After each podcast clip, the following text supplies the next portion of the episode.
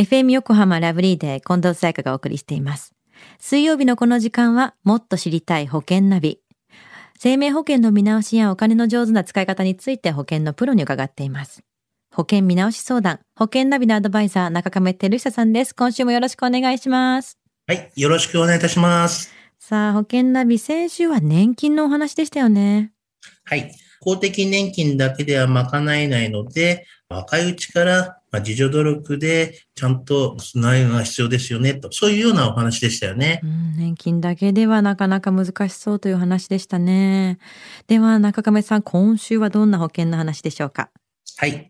今週はですね、まあ、生命保険に分け合って加入していない方への、まあ、提案というテーマでお話をしたいなというふうに思います。はあ、いろんな理由があるんでしょうけども、実際に生命保険に加入していない人ってどれくらいいるんですか？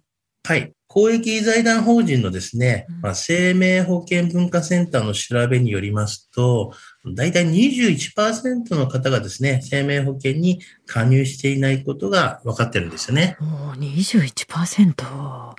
でもこれでも持病があったり、一度病気したからという理由で入りたくても入れないっていう方もいるんですか？はい。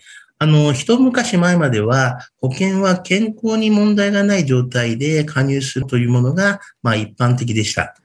まあしかし、持病や気泡症、過去にかかったことがある病気がある人こそ、まあ、医療保障の必要性を感じるものですよね。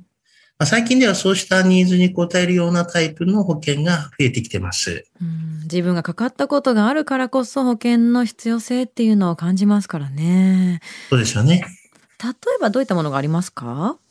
はい。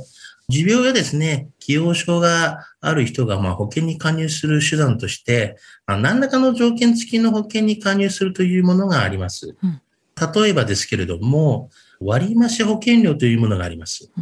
これはですね、通常よりも保険料が割増になるというものなんですけども、まあ、その他にもですね、保険金の削除期間というものがあります。まあ、一定期間のうちに所定の状態となった場合、給付金とか、まあ、保険金額が少なくなるということなんですけども、はい、あとですね、特定部位負担保というものがあります。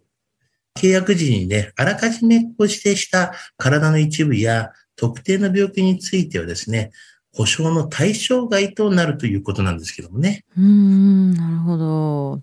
その他にはどんなパターンがあるんですか？はい。その他にはですね、限定告知型保険っていうのと、無告知型保険っていうのがあります。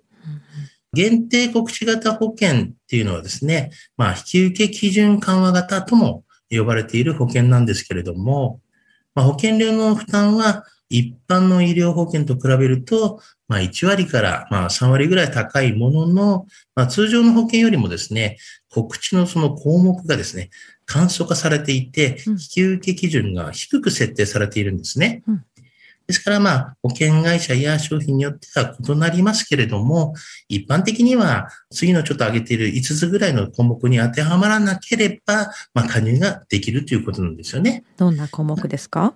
はい。一つ目としては、過去2年以内に入院または手術をしたかとか、二つ目は過去5年以内にですね、癌で入院した、もしくは手術をしたとか。うん、まあ、三つ目は、今後3ヶ月以内に入院または手術予定だったりとか。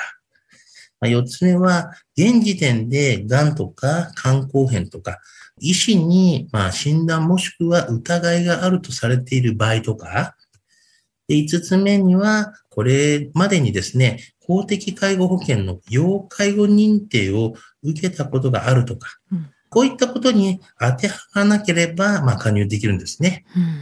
うん、ただし、保険料がですね、割高である以外にも、保険金削除期間とか、特定部位負担保といった条件があるので、まあ、その点に関してはですね、ちょっと注意が必要ですよね。さあ、そしてもう一つの無告知型保険っていうのはどういった保険なんでしょうか？はい。あの、無告知型保険は、名前の通りですね、基本的に健康に関する告知なしで入れるタイプの保険なんですね。うん、誰でも加入できる無告知型保険ですが、注意しなければならないのは、一般の医療保険と全く同じ保障が受けられるわけではないという点なんです。うんまあ、一般的にはですね、契約を結んでから90日間以内にかかってしまった病気は保証の対象外になります。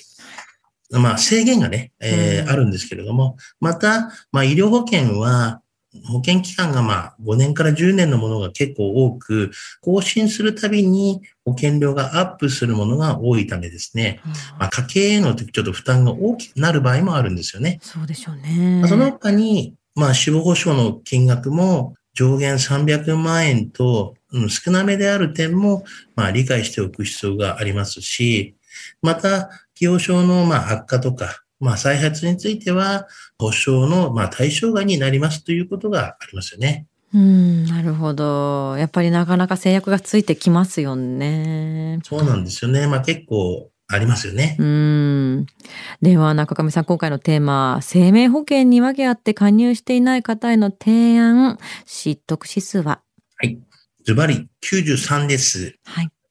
持病やですね、既往症があるから、まあ、医療保険には加入できないと諦めなくても、まあ、条件付きであるものもね、えー結構ありますので、医療保険に加入できることがありますから、その辺は諦めないでほしいなと思いますし、どうしても心配な方はぜひ一度ですね、ご連絡をいただいて、ご相談いただければなというふうに思いますね。うん。